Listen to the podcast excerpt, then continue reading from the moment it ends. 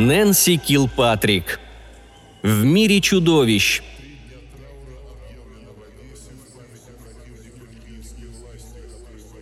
Всего лишь год тому назад большинство клубных деток считало группу «Чудовище» британскими клонами, жалкими подражателями Nine Inch Nails. Так было до тех пор, пока группа не пересекла Атлантический океан. Впрочем, конфетка никогда не разделяла этого мнения. Она всегда знала, что чудовище – потрясающая группа, а тварь – ее лидер, рок-божество.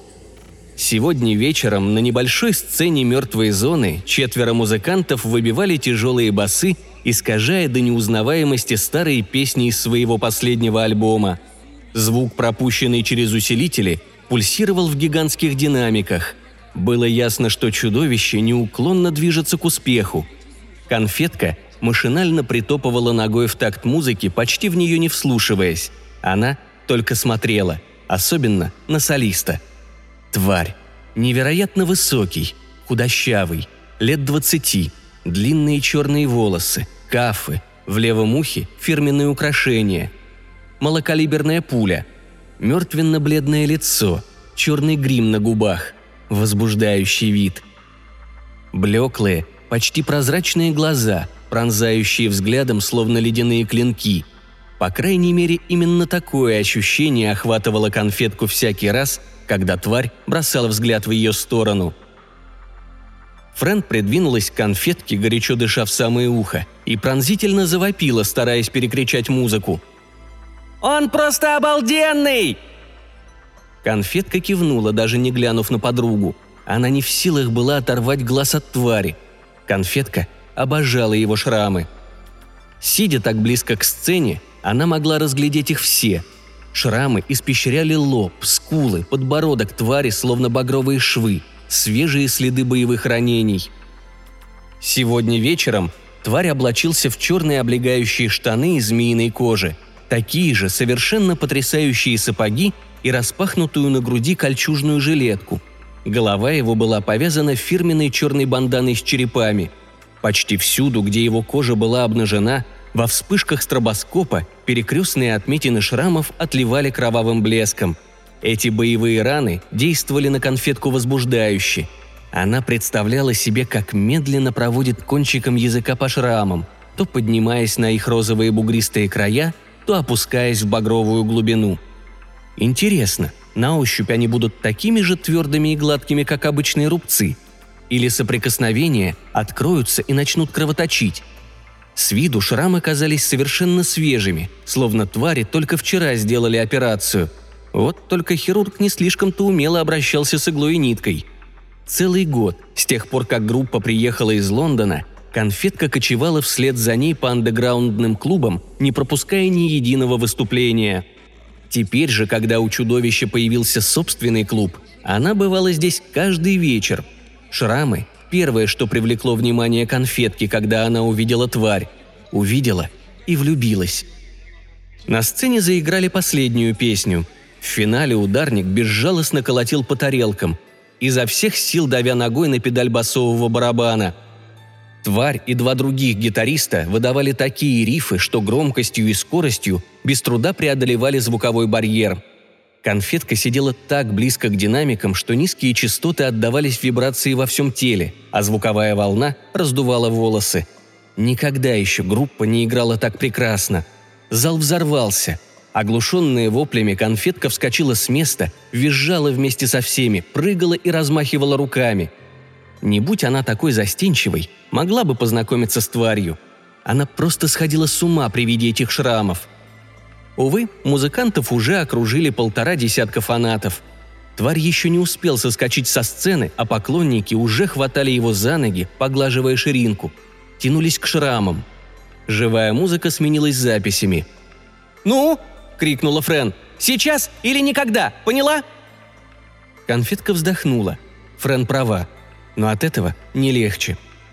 Отсчет пошел, отступать некуда – если она сейчас же, сию минуту не познакомится с тварью, то до конца жизни так и будет безнадежно ходить за ним по пятам. И не надо быть семи пядей во лбу, чтобы понять, конкуренток у нее хоть отбавляй. Конфетка швырнула сумочку на сиденье, раскрыла ее и достала парочку нужных вещиц. «Смотри и учись!» – сказала она подруге и повернулась к ней спиной. Круге у подножия сцены было тесно от танцующих и пьющих людей. Толкаясь, конфетка пробралась между потными телами к коридору, ведущему в гримерные. Она бежала по коридору в непроглядной темноте – и только вспышки стробоскопа озаряли наклеенные на стенах плакаты из «Ночи живых мертвецов». Музыка, игравшая позади, стала заметно тише. Коридор шел под уклон. Конфетка изнывала от жары в черном бархатном платье, наглухо застегнутом от шеи до лодыжек. Голоса она услышала прежде, чем увидела людей. Фанатов и фанаток, толпившихся перед гримерными, рабочих, таскавших оборудование со сцены, и охрану, бдительно следившую за всем происходящим. Однажды конфетка уже была здесь, но тогда у нее не хватило духу. Теперь же она, не раздумывая, направилась к той самой двери, которой в прошлый раз так и не решилась подойти. «Стоя, детка! В лабораторию входа нет!» Перед конфеткой появился мускулистый тип. На бицепсах у него были вытатуированы какие-то крылатые твари, и при каждом движении казалось, что эти существа хлопают крыльями – Могучий торс охранника перекрывал дорогу к двери, в центре которой когда-то красовалась звезда. Теперь этот знак был содран, остался лишь пятиконечный след, и над ним кроваво-красными буквами небрежно нацарапали «Лаборатория». Черт, что же ему сказать? Что она хочет взять у твари автограф? Неубедительно. Ей не проскочить мимо этого типа. Впрочем, близость заветной цели прибавила конфетке храбрости – «Действуй по плану», — сказала она себе. «Я э, пришла взять интервью у твари». С этими словами конфетка показала прихваченные с собой блокнот и карандаш и выразительно помахала ими перед носом охранника. Глупо, действительно глупо. Он на такое в жизни не поведется. «Да ну, а я пришел потрахаться с Мадонной. Удостоверение есть?» Конфетка сунула охраннику фальшивую пресс-карту – ее состряпала Френ на работе в копировальном салоне. Под фотографией над именем и фамилией конфетки сообщалось, что она сотрудничает с Хаусом, одним из местных развлекательных журналов. «Тварь не дает интервью и ни с кем не разговаривает». «Со мной он поговорит», — смело заявила конфетка. «Скажите ему, что я здесь». Охранник бегло просмотрел пропуск и окинул конфетку неприязненным взглядом — «Побудь здесь, сестренка». Он трижды постучал в дверь костяшками пальцев, а затем проскользнул внутрь. «Что я делаю?» – спросила себя конфетка. «Сейчас самое время бежать, пока этот тип не вернулся и не вышвырнул меня из клуба раз и навсегда». И тем не менее, она не могла сдвинуться с места, а, возможно, просто не хотела. Может, у нее и не выйдет повидаться с тварью, но она, по крайней мере, попыталась – Охранник вернулся уже без пропуска. Конфетка ожидала худшего и была потрясена, когда он буркнул. «Ладно, заходи». Он отступил и приоткрыл дверь, буквально на дюйм. «Да он просто тупой», — с облегчением подумала конфетка. Эта мысль придала ей смелости. С неистово бьющимся сердцем она распахнула дверь. Казалось, она с порога шагнула в непроглядную ночь. В комнате пахло сыростью и гнилью. Воздух наэлектризован, как перед грозой. Конфетка дотронулась до бронзовой дверной ручки и ощутила слабый удар тока. Через минуту ее глаза привыкли к темноте. За гримировочное зеркало, точно в факелы, были засунуты две черные свечи. Впереди, в кресле, шевельнулся неясный силуэт. Конфетка напомнила себе, что обратной дороги нет. Стараясь не топать ботинками Док Мартенс, она вошла в гримерную. Тишина оглушила ничуть не меньше, чем музыка, еще совсем недавно разрывавшая барабанные перепонки. «Садись», – прозвучал сиплый голос. Сомнений нет, это был тварь. Конфетка нервно огляделась по сторонам. Различить что-то было почти невозможно. В одном углу стояла кушетка, а рядом кресло, в котором сидел тварь. Не сводя с него глаз, конфетка робко примостилась на краю кушетки. Никогда еще она не видела тварь так близко. Он сидел у гримировочного столика, черные свечи горели за его спиной. Затылок твари отражался в зеркале, а лицо оставалось в глубокой тени. Даже сидя он казался намного больше, чем представляла себе конфетка. «Я... э...» – запинаясь, начала она. Дальше врать было боязно, но сказать правду еще страшнее. «Я знаю, что вы не часто даете интервью, но Ваша группа играет потрясающе, и вы тоже потрясающий». Тварь фыркнул и поднял пропуск, который конфетка отдала охраннику. «Ты Элизабет». Английский акцент звучал очень эротично. «Конфетка», — уточнила она и тут же почувствовала, как глупо это звучит. «То есть, да, мое настоящее имя Элизабет, но все зовут меня Конфеткой». Он снова издал невнятный звук. Может быть, это означало «тебе идет?» Занервничав еще больше, конфетка схватилась за карандаш и блокнот и постаралась принять деловой вид, всей душой надеясь, что тварь не станет расспрашивать о журнале, с которым она якобы сотрудничает. Чтобы скрыть смятение, она попыталась перехватить инициативу. «Итак, давно ли вы занимаетесь музыкой?» «Я начал с флейты. Это было почти два столетия тому назад», «Ну да». Конфетка хихикнула, но тут же смолкла, обнаружив, что смеется только она. «Так вы и правда тот самый Франкенштейн?» Она слышала об этом в клубе. Говорили, будто именно так заявил тварь недавно в выступлении по MTV. В первом своем интервью. Шикарный рекламный ход. «Нет!» Оглушительный выкрик вонзился в уши конфетки, как острый скальпель. Она безотчетно вскочила. «Сядь, Элизабет, прошу тебя». Голос твари тотчас снизился до сиплого полушепота, который так нравился конфетке. Она села, но все же поглядывала на дверь. «Виктор Франкенштейн был самым обычным человеком. Я – его создание. Разве ты не помнишь его исповедь Роберту Уолтону, записанную Мэри Шелли – Господи, что такое он несет? Вы имеете в виду книгу «Франкенштейн»? Тот же фыркающий смешок. «Ну, мы ее читали в школе», – неуверенно проговорила конфетка. Это было наполовину правдой. Книгу прочитали ее одноклассники. Сама она лишь пролистала сокращенное издание. «Я видела фильм «Франкенштейн», – с надеждой прибавила она – он создал меня, и тем не менее рассказ его был ложью. Я не одержим злом. Впрочем, одну мою черту он описал совершенно правильно. Хоть я к своему несчастью и бессмертен, разве мне не присущи те же чувства, что и обычным людям?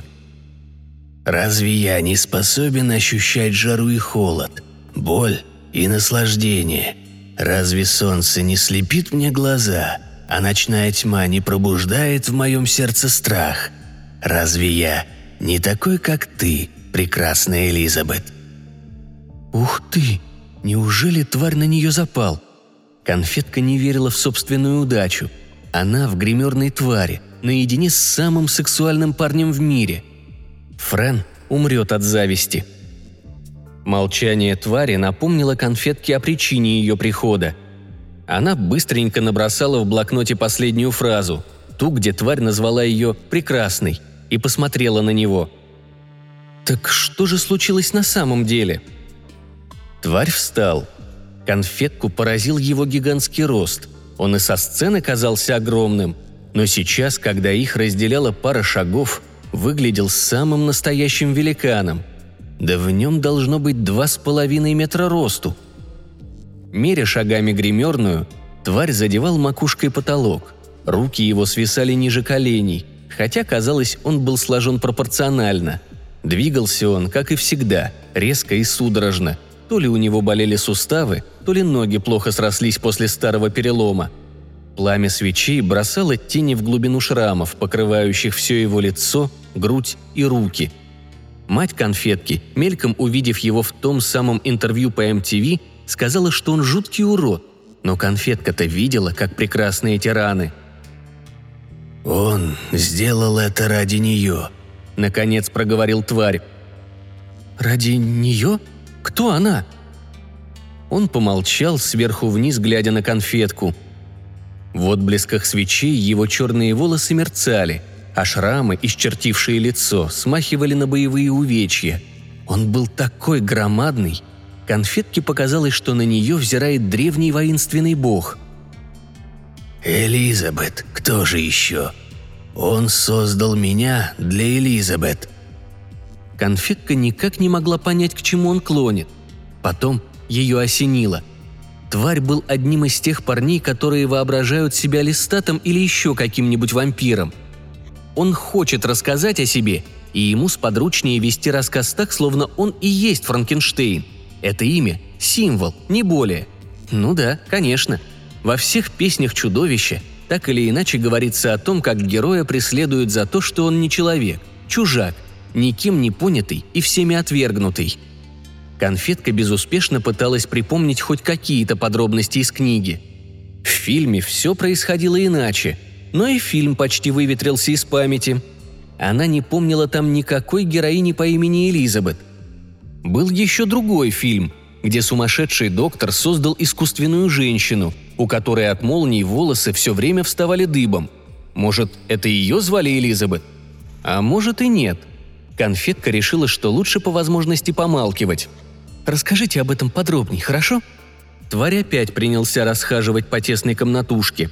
Дощатый пол скрипел под его тяжелыми шагами. Его руки как-то странно покачивались в такт шагам. Но эта деталь только делала его привлекательнее в глазах конфетки. Он был другим, совсем не таким, как все эти жалкие штампованные звезды на телевидении, смазливые подростки, которые только и умеют выпендриваться.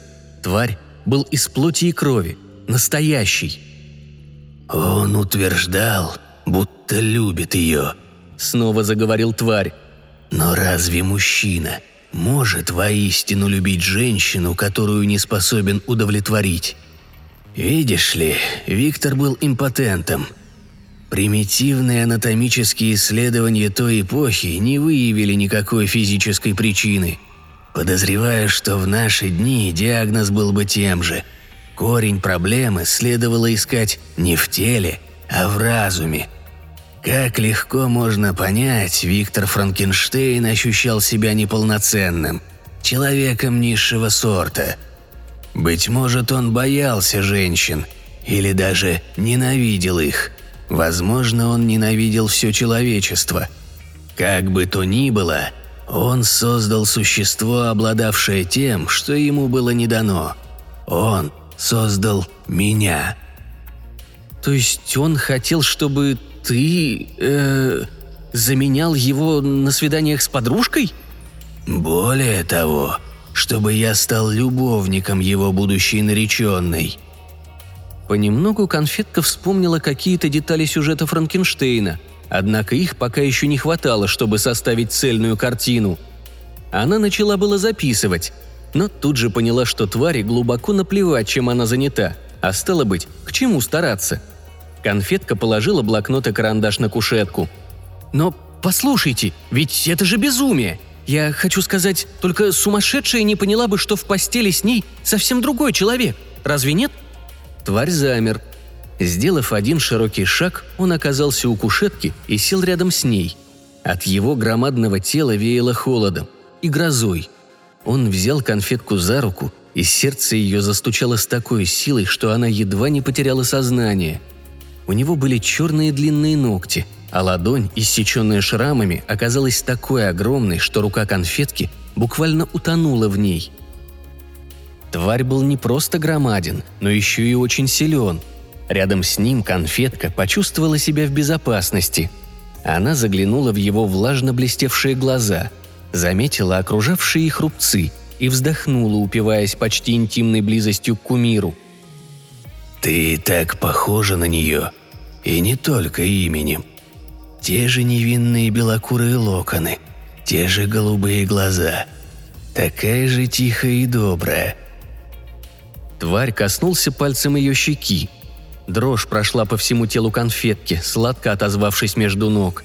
В мерцании свечей в глазах твари – промелькнуло выражение, которое конфетка истолковала как страдание. Ее пронзила острая жалость к нему. Тварь резко опустил голову и уставился в пол. Сердце конфетки рвалось к нему. Она провела ладонью по его спине, обтянутой кольчужным жилетом. «Знаешь, если выговориться, иногда становится легче. Я хочу сказать, тот парень, Виктор, явно был порядочной дрянью. Он использовал тебя. Он не был твоим другом». Тварь повернулся к ней. Его черные губы скривились, безуспешно пытаясь сложиться в улыбку. «Ты все понимаешь, совсем как моя Элизабет. Если б только я не любил ее». Конфетке совсем не нравилось выслушивать рассказы о его бывшей девушке. Но может, если он сейчас облегчит душу, то, наконец, отделается от этой темы. Ну и как же она обнаружила, что крутит не с тем парнем? Это было в первую брачную ночь. Я, как ты уже наверняка заметила, даже сейчас выгляжу гораздо крупнее среднего человека. В те времена я был сущим великаном, хотя и сложен достаточно соразмерно. Даже в сумерке спальни Элизабет не могла не обнаружить различий между тем, кому она в то утро дала супружеские обеты, и тем, кто в ту теплую викторианскую ночь обладал ее душой и телом – и однако же она была слишком добра, слишком мягкосердечна, чтобы высказать свои подозрения вслух. У конфетки не было ни малейшего желания узнавать такие интимные подробности. «Но ведь ты же и в самом деле не мог быть похож на этого Виктора!» «Увы, это не так. Виктор, подобно другим создателям, придал своему творению собственный облик. Я был его копией, не считая, конечно, телосложения и вот этих следов его неуклюжести. Конфетка засмотрелась на большой шрам, пересекавший щеку твари. Как же ей хотелось коснуться этого шрама, прижаться к нему губами, провести языком по багровой ложбинке. Смутившись, она поспешно отвела взгляд и пробормотала. «Ничего себе! То есть она действительно до самого конца не знала наверняка, что ты не Виктор – потому что в спальне было темно и все такое? Слушай, это же кошмарно!» «Воистину так», «И что было, когда Элизабет обнаружила, что ты не он?» В тот миг, когда мы стали одним целым, Элизабет закричала. Франкенштейн из-под тишка подглядывал за нами.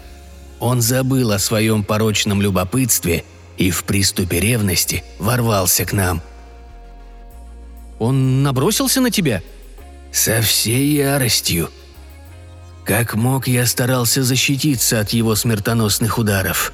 Но, увы, в темноте и полной неразберихе случилось самое ужасное. Элизабет погибла». В комнате воцарилась мертвая тишина. Наконец, конфетка спросила. «Как?» Тварь закрыл руками лицо и разрыдался – Конфетка вскочила, шагнула к нему и оказалась между его раздвинутыми коленями. Она прижала его голову к своей груди. Тварь мог и не продолжать. Теперь она вспомнила все. Вспомнила, как Элизабет была убита в свою первую брачную ночь. И ведь в книге написано, что ее задушил монстр, созданный Франкенштейном. А на самом-то деле убийцей был этот мерзкий ублюдок Франкенштейн. Должно быть, нечто подобное случилось и с тварью – и с тех самых пор он страдает, лишенный любви. Мало того, что была убита его подружка, так еще и обвинили в убийстве его самого, а он невиновен. Вот почему, должно быть, группа перебралась в Северную Америку. Он, наверное, так одинок. Тварь все всхлипывал, и конфетка обнимала его, гладила по шершавой шее. Потом он обхватил руками ее бедра и вцепился в нее, словно утопающий в спасательный круг – вновь и вновь жалобно повторяя «Элизабет! Элизабет!». Он усадил конфетку на колени, лицом к себе, и она еще крепче обняла его.